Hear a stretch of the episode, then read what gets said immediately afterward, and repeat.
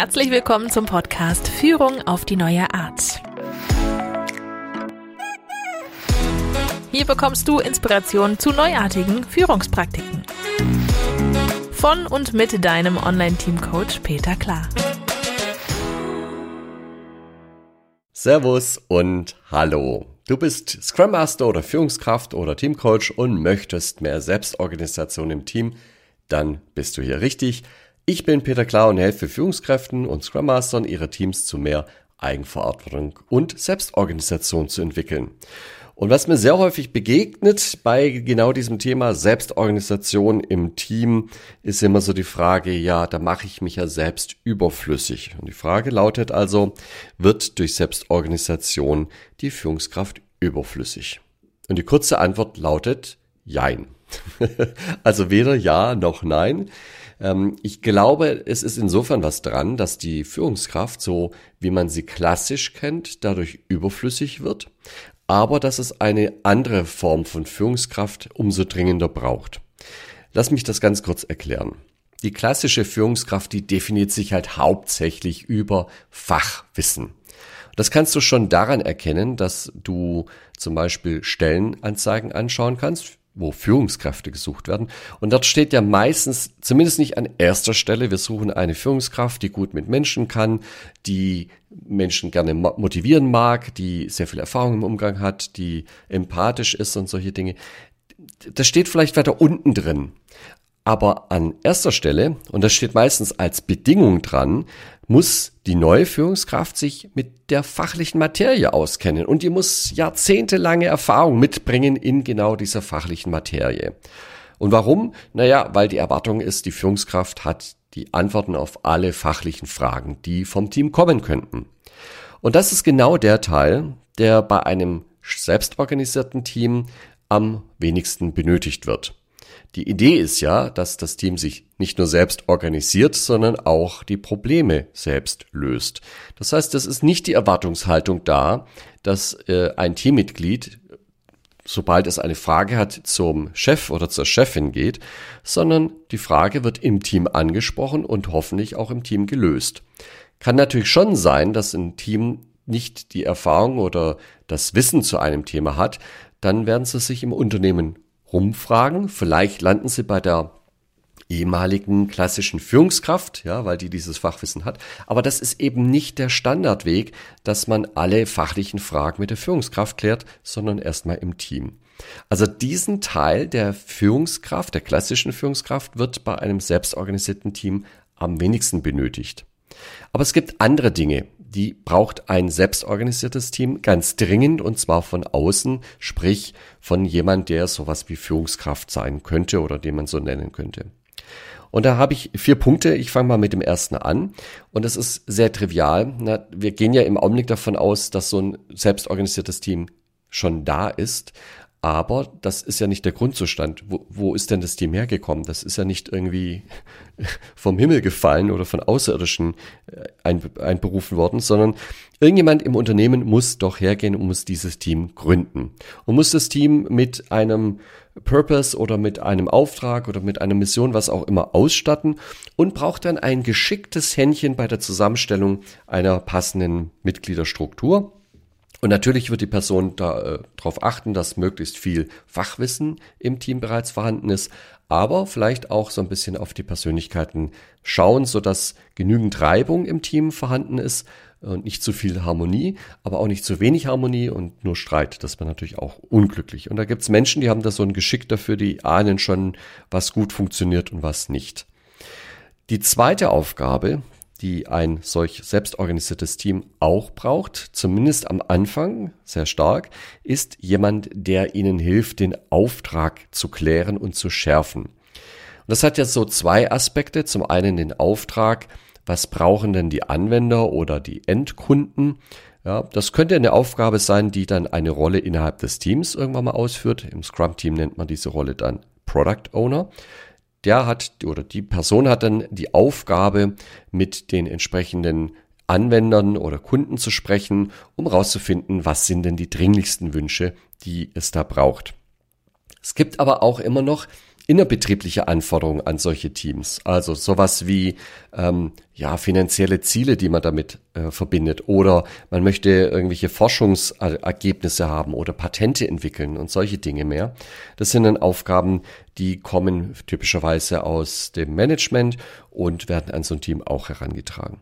Auch das ist eine Aufgabe, die man am Anfang am besten tatsächlich durch die ehemalige Führungskraft dann auch übernehmen kann.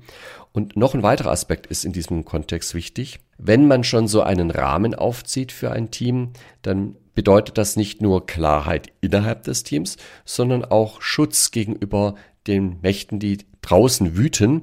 Und gerade in einer Organisation, die noch sehr klassisch funktioniert und wenn man da jetzt ein oder ja, wenige selbstorganisierte Teams hat, dann werden die möglicherweise den geschickten Manövern anderer Führungskräfte und anderer Manager hilflos ausgeliefert, wenn die mit ihrem Machtfülle, die sie haben und mit geschickten Manövern das selbstorganisierte Team ausspielen würden.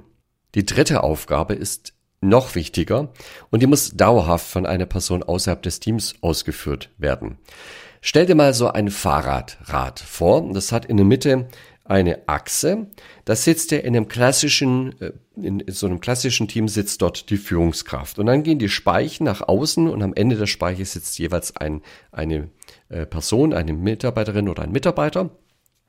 Und so kann man sich die Kommunikation vorstellen, also die ist sehr stark, geht alles über die Führungskraft. Jetzt stell dir mal vor, was passiert, wenn man diese Achse einfach rausnimmt und die ist nicht mehr da. Ja, das heißt, künftig müssten jetzt die Teammitglieder miteinander irgendwie kommunizieren. Und es ist jetzt erstmal klar, dass man so die Vorstellung hat, das wird schon irgendwie funktionieren. Das sind ja alles erwachsene Menschen und die, die schaffen das schon, die werden schon gut miteinander arbeiten können. Das sind ja alles Profis, also was man da auch immer hört. Und die Wahrheit ist aber eigentlich eine ganz andere, nämlich, dass das alles Menschen sind. Und dann entsteht da natürlich sofort eine gewisse Gruppendynamik. Ja, dann zeigt sich, dass in diesem Team äh, bislang gut versteckt, ja, zwei Alpha-Tierchen waren, die sofort anfangen, einen Machtkampf auszuüben und versuchen da die anderen auf ihre Seite zu ziehen. Dann gibt's irgendwelche Außenseiter, die dann komplett abdrehen und sagen, ich äh, arbeite nur noch äh, gegen das Team. Also da, da kann ganz viel Dynamik entstehen und ein Team ist in sich erstmal kaum in der Lage, dieses, äh, diese Dynamik irgendwie zu bearbeiten, geschweige denn zu erkennen. Und da braucht es dann tatsächlich von außen jemand, der da drauf guckt und äh, erkennt, das sind unglückliche Dynamiken und dem Team dann auch immer wieder hilft, äh, diese Dynamik in, in andere Bahnen zu lenken, so dass sie dem Team letztendlich helfen und nicht das Team auseinander bringt. Also das ist eine Aufgabe, die muss definitiv jemand außerhalb des Teams machen und das könnte etwas sein, was eine bisherige klassische Führungskraft auch bei selbstorganisierten Teams tun kann. Ja, und dann sind wir beim vierten und letzten Punkt und den halte ich ja mit für den wichtigsten und auch hier gehen wir ja wieder davon aus, ja, ich schicke jetzt irgendwie ein halbes Dutzend Menschen in den Raum und schreibe außen hin selbstorganisiertes Team. Und dann mache ich die Türe zu und dann glauben ja alle, dass alle, die da drin sind, irgendwie in der Lage sind, sich selbst zu organisieren. Und ja, da wird auch irgendwie was passieren, aber die Frage ist, ist das die Selbstorganisation, die wir haben wollen? Ja, gehen die wirklich auf Augenhöhe miteinander um? Reden die wirklich auch über kritische Themen miteinander? Oder entsteht dort, also wir wissen es ja nicht, ja. Die Tür ist jetzt zu. Es kann ja sein, dass da irgendein kleiner Diktator in diesem Team ist, der die Macht übernimmt. Die nutzt dieses Machtvakuum und zeigt mal, äh, was sie drauf hat. Ja, das ist aber nicht das, was wir eigentlich vorhatten, indem wir äh, selbstorganisierte Teams haben wollten. Die Idee eines selbstorganisierten Teams heißt ja, jeder bringt sich ein und dadurch vervielfältigt sich ja das Wissen auch im Team. Wenn einer jetzt den Diktator spielt, dann ist äh, das, was die Person sagt, sozusagen mehr wert als das, was die anderen anzubieten haben. Das ist nicht das, was wir wollen. So, und jetzt kommt das große Problem. Ja, da kannst du dir mal die Frage stellen, wo sollen denn die sozialen Fähigkeiten herkommen, um gut miteinander umzugehen, um ein Stück weit ja, das Team in den Vordergrund zu stellen. Unsere Gesellschaft basiert eher auf dem Gedanken der Individualität. Da kann es bestimmt nicht herkommen. Also die Frage ist offen und meine Antwort lautet, ja, das ist Aufgabe einer Führungskraft. Die muss schauen, dass ein selbstorganisiertes Team sich weiterentwickelt und die notwendigen sozialen Fähigkeiten aufbaut und ausweitet, um gut miteinander umzugehen und natürlich auch viele Erfolge dadurch zu haben, so dass sich die Fähigkeiten addieren und nicht ähm, gegenseitig streitig machen. Ja, und ich glaube, der Gedanke kam rüber, dass äh, selbst wenn man die klassische Führungskraft nicht mehr braucht, so braucht man natürlich gute Führungskräfte, die in der Lage sind, selbst organisierte Teams zu entwickeln, entstehen zu lassen, aber auch begleitend immer weiterzuentwickeln. Ja? Und äh, ja, das bleibt ja jedem selbst überlassen. Ja, das ist so wie wenn man in den 80er Jahren vielleicht Buchhalter war, da konnte man sich auch überlegen, ob man einfach weiterhin so arbeiten möchte als Buchhalter mit Papier und Bleistift, ja, oder ob man sich verändert und den neuen Anforderungen dieser Arbeit gerecht wird. Also heute arbeiten Buchhalter nun mal mit SAP oder anderen Systemen und diese Fähigkeit muss man sich eben drauf arbeiten. Und ja, es waren schon viele Berufsgruppen dran und ich glaube, als nächstes sind dann auch irgendwann mal die Führungskräfte dran. In diesem Sinne, aus deinem Team wird letztendlich, was du daraus machst. Denk dran, selbstorganisierte Team entlassen nicht nur die Führungskraft, sondern machen auch viel Freude. Die wünsche ich auch dir. In diesem Sinne sage ich Tschüss und Adi. Das war Führung auf die neue Art mit deinem Online-Team-Coach Peter Klar. Willst auch du ein starkes Team entwickeln? Auf peterklar.de findest du noch mehr Inspirationen, wertvolle Informationen sowie nützliche Werkzeuge. Also schau gleich vorbei auf peterklar.de.